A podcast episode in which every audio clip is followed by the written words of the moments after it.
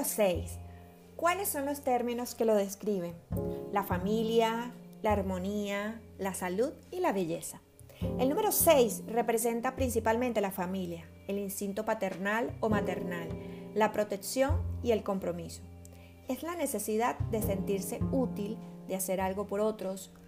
Tiene gran capacidad de servicio y da amor desinteresadamente.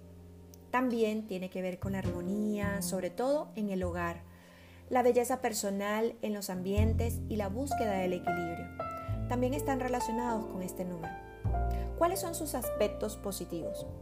Tiende a ser pacífico, conciliador y responsable.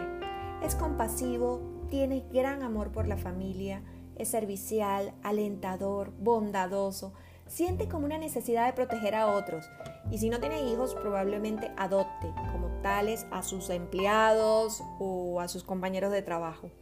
También es amante de las mascotas. Suele ser sensible, emocional, sentimental, afectuoso, amistoso, creador de belleza y de ambientes agradables, tanto física como energéticamente.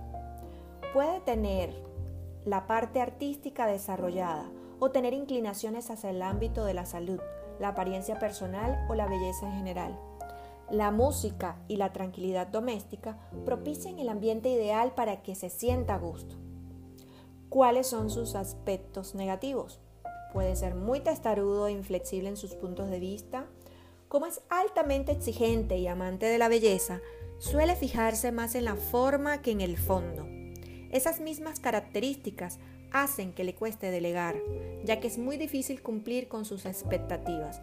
Por ello, tiende a asumir las responsabilidades de otros, sobre todo en el ámbito familiar y laboral. Y luego se queja de las cargas que lleva y de que nadie lo agradece. Todo lo que él hace por otros. No sabe poner límites, es inconforme, se pone ansioso, dominante, celoso e hipersensible. La armonía que tanto ama suele ser el 6 el que la rompe y propicia conflictos por su extrema rigidez en la forma de concebir las ideas. Le cuesta aceptar otros puntos de vista y eso crea tensión en su entorno y propensión a las discusiones. Se encarga de las responsabilidades de otro y deja de lado las propias.